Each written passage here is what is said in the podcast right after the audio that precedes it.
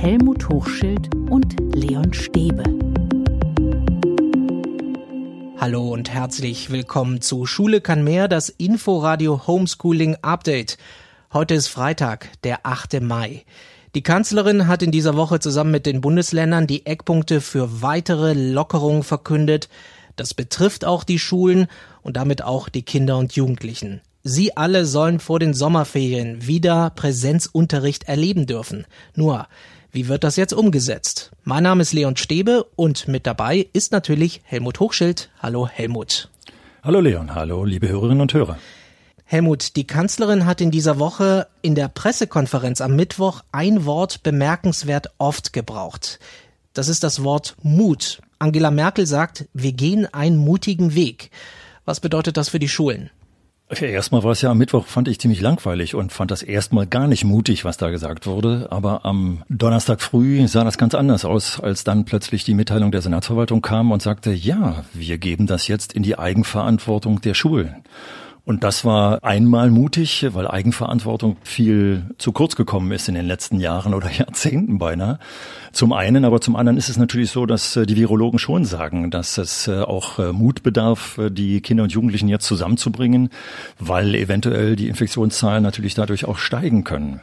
Dafür, dass wir jetzt alle einen mutigen Weg gehen, geht es auch relativ schnell. Also in Berlin zum Beispiel sollen ab Montag die ersten Klassen starten können, auch die fünften Klassen, die siebten Klassen, zusätzlich zu den Klassen, die teilweise ja auch schon da sind. Was hörst du da so? Sind die Schulen überhaupt darauf vorbereitet?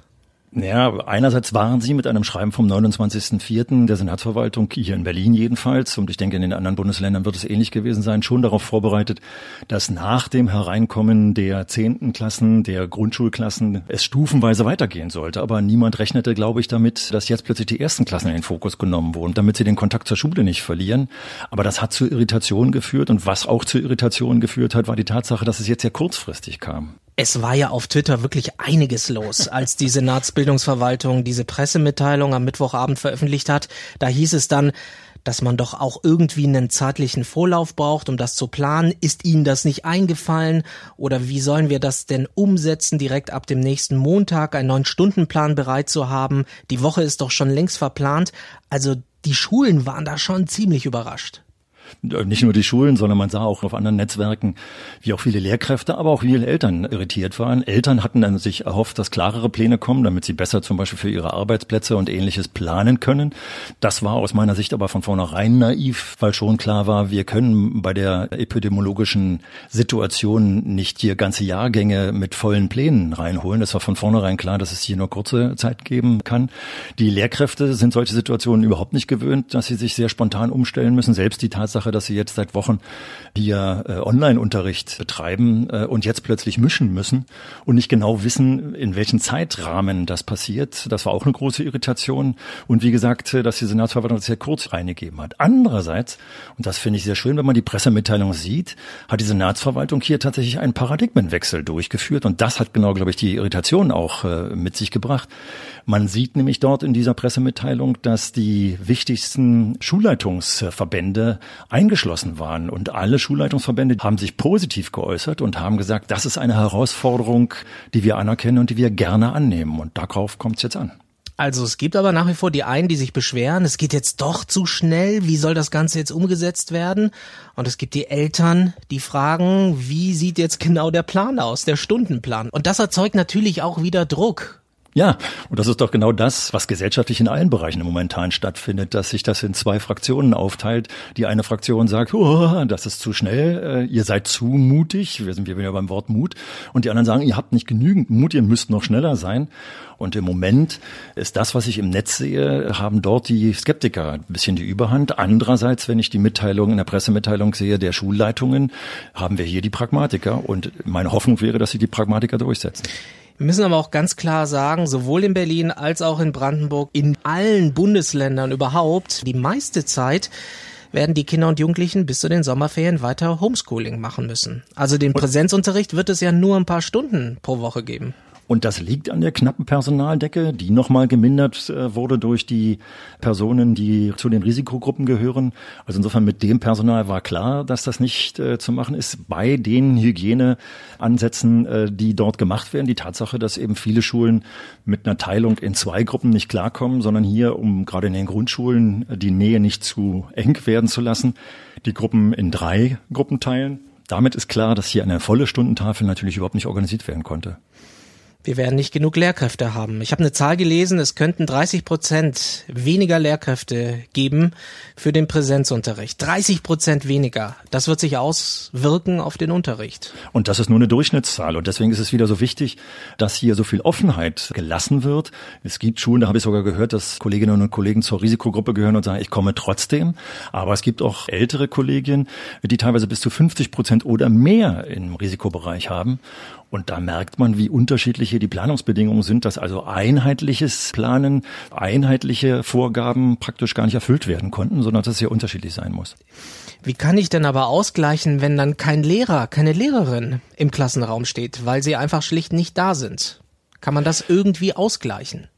Ja, das ist leider nur zeitlich dadurch ausgleichbar, jetzt erstmal pragmatisch, äh, indem die Anzahl der Stunden, die Präsenzunterricht dann wirklich äh, stattfindet, äh, leider nur klein gehalten werden kann, wenn zu wenig Lehrer da sind. Andererseits müssen wir jetzt eben mal schauen, ob wir die Kreativität öffnen, ob wir jetzt nicht mal schauen, haben wir nicht zum Beispiel hier Bereiche, die wir reinholen können in die Schulen. Also ich fände es ja total klasse, wenn es hier zum Beispiel eine Verknüpfung zwischen den Universitäten und den Schulen geben könnte. Denn Fakt ist ebenfalls, dass die praktischen Anteile im Lehramtsstudium im Moment aufgrund der der Schulschließung sehr kurz kamen bzw. ausgefallen sind. Und wenn es jetzt zum Beispiel sein könnte, dass hier Studierende auf die Schulen, sage ich jetzt mal flapsig, losgelassen werden könnten, um hier zu unterstützen, oder in dem Bereich, in dem ich tätig war, in dem landläufig Referendariat äh, genannten Bereich, gibt es sogenannte Modulprüfungen. In diesen Prüfungen wurden Projekte abgefragt, die innovativ waren. Wenn man jetzt die Lehramtsanwärterinnen und Lehramtsanwärter dazu animiert zu sagen, helft uns doch mal mit euren kreativen Ideen und das könnt ihr nachher als Prüfung benutzen. Also hier steckt so viel Potenzial drin, dass man eben nutzen könnte, um Unterstützung zu schaffen. Ja, wenn man ähm, aufeinander zugeht und miteinander äh, mixt. Das Problem ist nur, dass wir so wenig Zeit haben. Aber die Hoffnung ist, dass Spontanität eben auch zu Kreativität führt.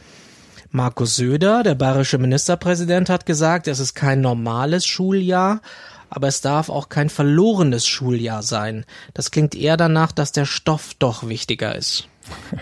Ja, das haben wir beide ja schon oft äh, besprochen, dass diese Stofffülle äh, ja eh ein Thema ist. Da könnte man einen ganzen Podcast drüber machen, haben wir ja auch schon gemacht, dass ich immer den Eindruck habe, wenn die Hörerinnen und Hörer, die nichts mit Schule zu tun haben, sich nochmal überlegen, an welchen Stoff sie sich erinnern praktisch aus der Schule, dann ist das eigentlich nicht das, das, das Kernthema, was in der Schule wichtig sein sollte zum Beispiel, sondern der kreative Umgang mit dieser Krise. Äh, die Tatsache, wie wir jetzt auf neue Art miteinander kommunizieren, das sind die wichtigen Dinge, die wir jetzt auch noch in den Verbleib verbleibenden wenigen Wochen bis zu den Sommerferien stärken können. Und damit können wir Kraft schöpfen, um dann eventuell nach den Ferien auch mit diesen neuen Möglichkeiten, also zum Beispiel das Internet äh, stärker zu integrieren, äh, die IT-Medien stärker zu integrieren, dann vielleicht sogar das Lernen zu forcieren. Aber Helmut, wie sieht jetzt in der Phase ein mitreißender Unterricht aus? Auf jeden Fall nicht der Unterricht, der vorher stattgefunden hat, weil wir es unter völlig anderen Bedingungen machen müssen.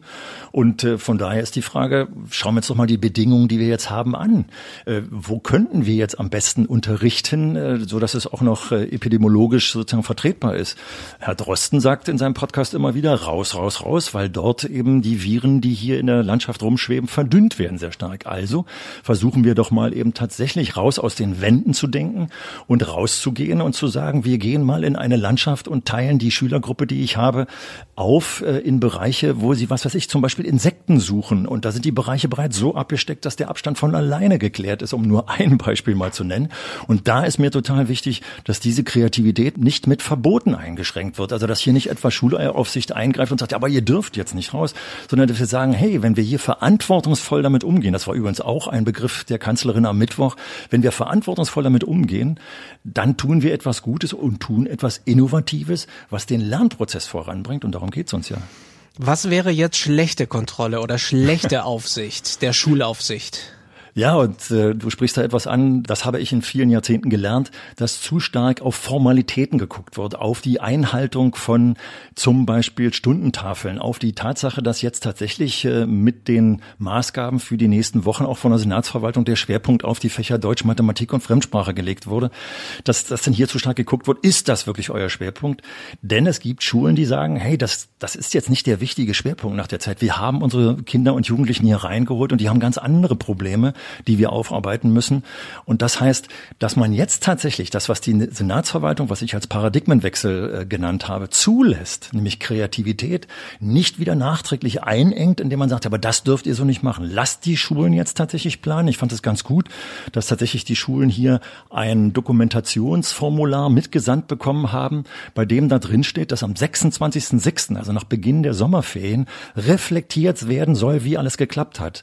Ich hoffe, dass man bis zum 26 26.06. die Schulen auch in gewisser Weise tatsächlich auch kreativ arbeiten lässt. Übrigens ist mir auch wichtig, dass die Schulen, die nicht kreativ sind, wie ich zum Beispiel auch im Internet gelesen habe, wie soll eine unvollständige Schulleitung, die eh schon Planungsprobleme hat, damit umgehen, dass man auch zum Beispiel von der Schulaufsicht hier Beratung zur Verfügung stellt. Und zwar nicht Beratung, die immer wieder auf die Gesetze und die Paragraphen hinweist, sondern auf pragmatische Beratung, die notfalls damit äh, einhergeht, dass man sagt, hey, ich habe hier eine Schulleitung, die kann dich unterstützen, die ist, hat eine Schule, die in etwa deiner Schule entspricht und guck doch mal demjenigen über die Schulter, äh, wie der plant. Also das Zusammenbringen das Miteinander kommunizieren, das ist jetzt in dieser Phase total wichtig. Da darf natürlich jetzt auch an der Schule nichts passieren. Das ist ja die andere Seite. Also Professor Drosten hat ja über eine Studie in einem französischen Gymnasium berichtet, wo sich 40 Prozent der Schüler angesteckt haben. Das war vor dem Lockdown, aber das zeigt, das ist ein sensibles Thema und Schule wird in diesem Kontext auch ein sensibles Thema bleiben. Und deswegen, das hat auch die Kanzlerin am letzten Mittwoch gesagt und die Ministerpräsidenten, die dort saßen, nochmal ganz klar gesagt, wir müssen beobachten, wie das läuft. Aber der Unterschied zu dem Beispiel äh, aus der französischen Schule ist eben der, dass wir hier in diesem ja, in diesem neuartigen Format kleine Gruppen auf Abstand halten äh, aus sind, dass das tatsächlich zum pädagogischen Alltag und Inhalt gehört. Und wir hören ja tatsächlich aus den Schulen, jetzt nachdem die zehnten Klassen und die sechsten Klassen bereits äh, im Unterricht sind, dass das in der Schule ganz gut klappt. Das Problem scheint das gesellschaftliche Problem zu sein, dass nicht nur die Schülerinnen und Schüler sich vor der Schule dann äh, zusammenballen, sondern wer jetzt in den letzten Tagen in den Parks war, sieht auch, dass die Gesellschaft das zu locker sieht. Die Frage ist, ich glaube, das Problem wird nicht der Unterricht sein, weil mein Eindruck ist, dass hier ganz gut vorgeplant wird und die Rahmenbedingungen, die da sind, äh, tatsächlich die Einhaltung auch ermöglichen. Über allem schwebt ja jetzt diese eine Zahl, 50. Es darf nur 50 Neuinfektionen pro 100.000 Einwohner geben innerhalb von sieben Tagen. Sonst kann es auch regional oder lokal wieder einen Lockdown geben. Jetzt warst du Mathelehrer, Helmut. Auf mich wirkt das recht wenig. Zumindest sagt mir das mein mathematisches Bauchgefühl, dass wir da möglicherweise relativ schnell wieder rankommen können. Ja, auch da habe ich äh, zu wenig Kenntnis, aber die Tatsache, dass in Berlin das hochgerechnet äh, 2000 Fälle in der Woche sein dürften äh, und wir im Moment 350 Fälle äh, hätten, zeigt mir, da ist noch ein bisschen Platz. Und es ist noch eben nicht ganz klar, wenn dieser Wert überschritten wird, wie hier tatsächlich die Schließung aussieht. Denn eins ist, muss man jetzt aufpassen. Ob man dann wieder die Schulen als erstes schließt, das muss man dann sehen, weil, wie gesagt, mein Gedanke ist eigentlich der, dass in den Schulen die Regeln am besten im Moment eingehalten werden, wenn ich mir den Rest der Gesellschaft anschaue. Also von daher ist dann auch wieder die Frage, selbst wenn wir die Zahlen überschreiten, ob dann die Schulen gleich wieder als erstes geschlossen werden müssen, das müssen die Experten dann sich äh, nochmal ganz genau anschauen. Aber Schule hat jetzt eben auch eine Mitverantwortung dafür. Das auf jeden Fall. Und das ist ja das, was mir eigentlich gefällt. Äh, das ist ja in meiner Praxis in den Jahrzehnten so gewesen. Und wenn ich die Vorsitzenden der Schulleitungsverbände in der Pressemitteilung richtig lese, dann sind die eigentlich auch zufrieden, dass sie jetzt endlich mal auch gelassen werden. Das ist ja eben das Wort, was hier dauernd fällt, Kommunikation. Das müssen die Schulleitungen dann aber auch pragmatisch mit den Kollegien transportieren, also mit den Kollegien die Konzepte einfach gemeinsam entwickeln. Es steht ja zum Beispiel auch drin, dass besonders äh, die Schülerinnen und Schüler, die mit dem äh, häuslichen Lernen Probleme hatten, aufgrund der sozialen, aber aufgrund der technischen Ausstattung, dass die besonders reingeholt werden müssen. Und deswegen sind jetzt hier die Klassenlehrerinnen und Klassenlehrer besonders gefordert zu sagen, sagen, also die brauche ich jetzt insbesondere, weil die hatte ich in den Wochen nicht da, wo ich sie haben wollte, nämlich in dem Kontakt.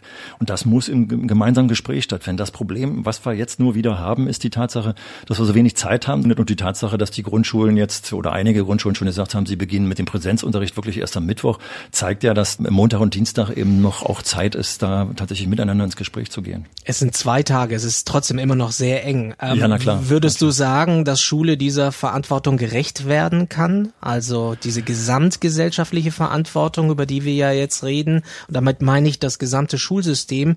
Wenn wir jetzt mutig vorangehen, so wie es die Kanzlerin sagt, und alle Kinder schrittweise reinlassen. Ja, wir haben tatsächlich äh, den, den Mut, hier etwas zu probieren. Und das Schöne ist ja, wenn man etwas probiert, gibt es eigentlich kein absolutes Scheitern.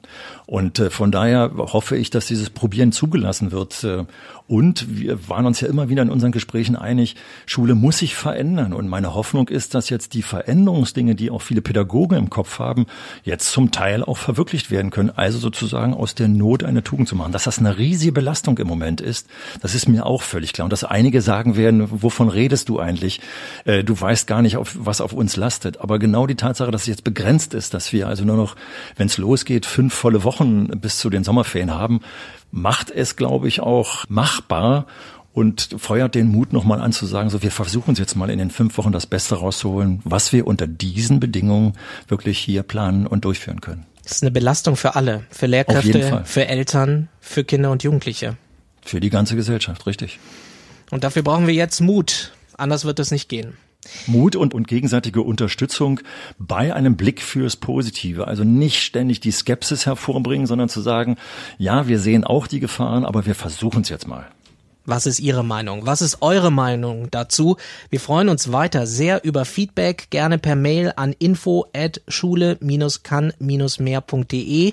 Das ist Schule kann mehr, das Inforadio Homeschooling Update. Dieser Podcast lässt sich abonnieren, überall auf allen Podcast-Plattformen, wie zum Beispiel Apple Podcasts oder Spotify, in der ARD Audiothek und natürlich in der Inforadio App.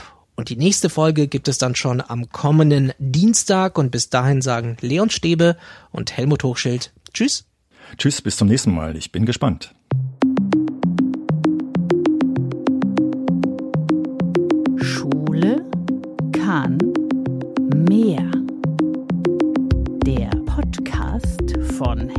Hochschild und Leon Stäbe.